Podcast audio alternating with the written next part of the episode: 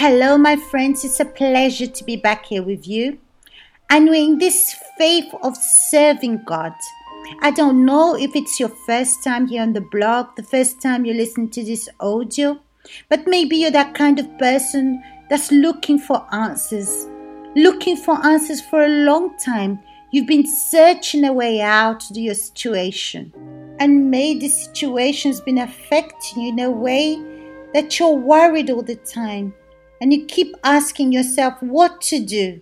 So, if you're in this situation and you're seeking answers and you're ready to pay for the price that you have to pay to receive these answers. So, if you're this person that wants to know the truth, not to satisfy your feelings, but you want to know what's correct and just.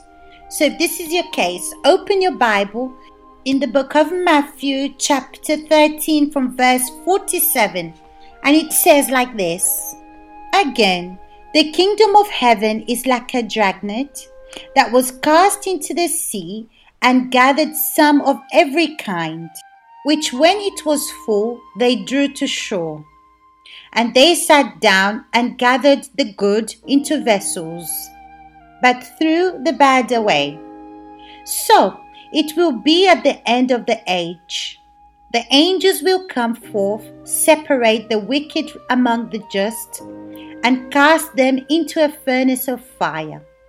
There will be wailing and gnashing of teeth. Look, my friends, it's already the third part here in the Bible that speaks about the kingdom of heaven.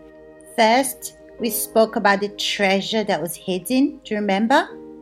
The man that found the treasure hid it because of the joy. He sold everything to buy that field. He paid the price.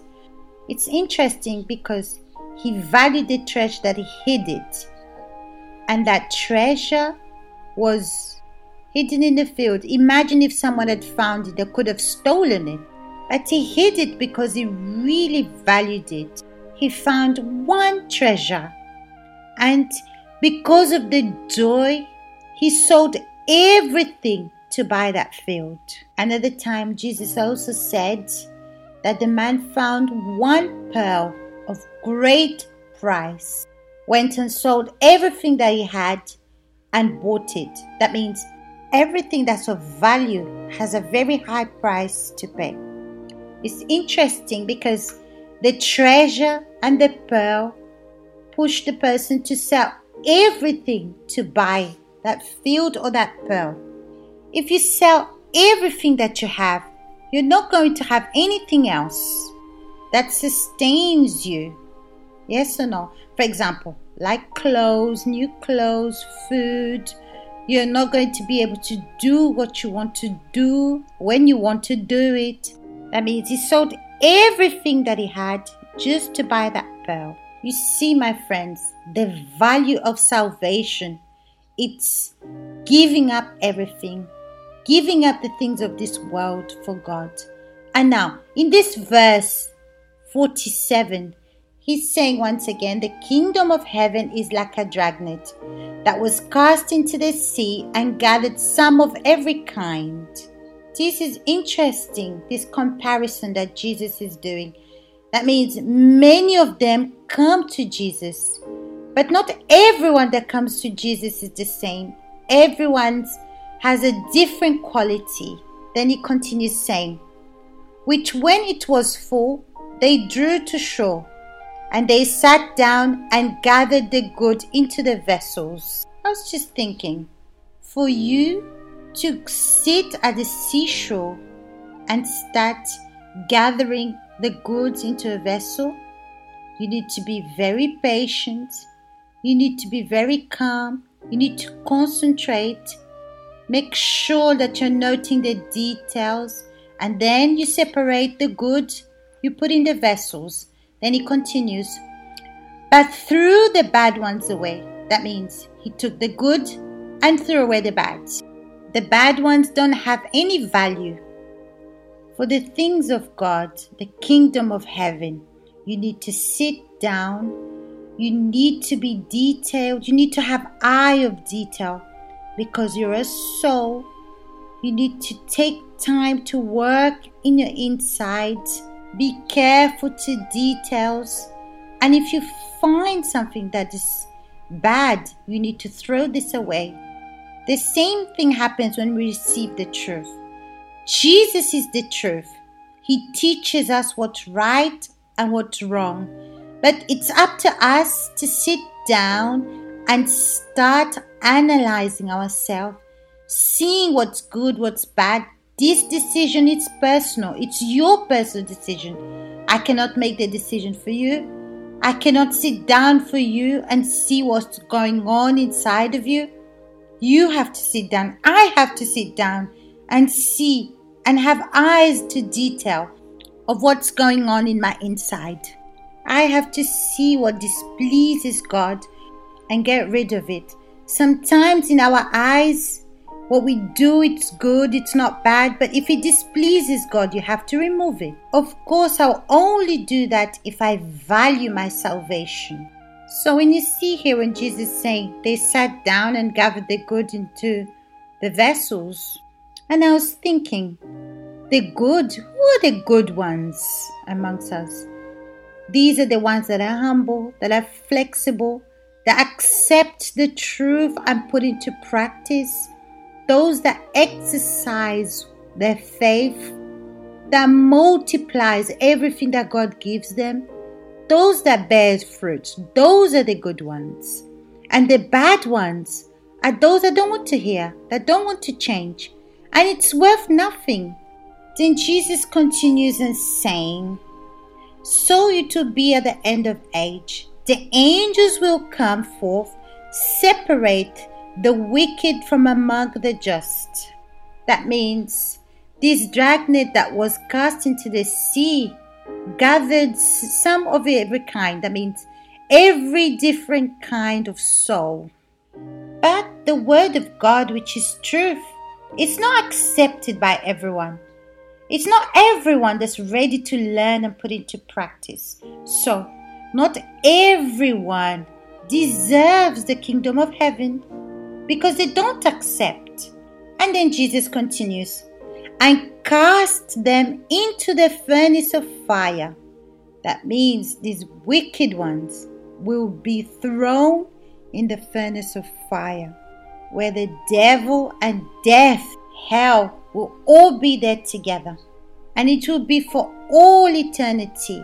Maybe you've heard many people, even in the church, speaking about heaven, the kingdom of heaven and hell, but you never really valued your salvation. You never really paid the price for your salvation. And why haven't you paid the price of your salvation? Because deep down you're still linked to these things of the world. You're still linked to the evil of this world. And if you continue in this situation, God cannot do anything for you. It's your decision. You have the right to decide. You know, my friends, faith, believe it's given by God. But it's your decision if you want to accept or not, if you want to believe or not. For example, you that have children, you see that your children are different. They might have the same things similar, but each one is unique. Or if you have a brother sister, you might have similar things, but you're not the same. You're all different. And each one chooses, even if you're from the same parents, you're different. And that's it. It's the same thing with God. Who wants to value the kingdom of heaven, their salvation? My friend, if you're looking for the truth, you that want to change, you that want to do a U turn and pay this price of the kingdom of heaven and sell everything that you have to buy this pearl, which is expensive, or this treasure that's hidden. You're going to sell everything that you have. You're not obligated, or you're not going to do this to please someone in your family or the person next to you. No.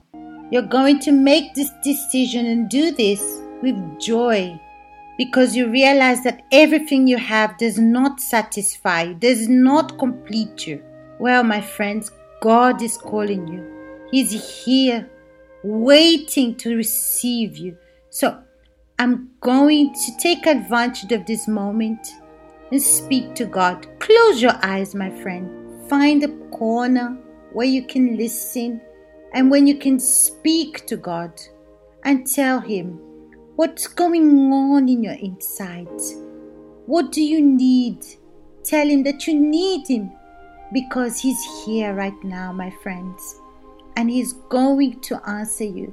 It's going to put this assurance inside of you peace because everything that you need to give up, every decision that you need to take after this prayer, you're going to be defined. You're going to know what's what.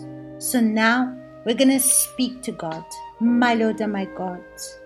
In the name of the Lord Jesus Christ, this person that's speaking to you right now, that's coming before you with her words, telling you what is going on on her inside. And she's been keeping this heavy burden on her inside all these years. She's dissatisfied.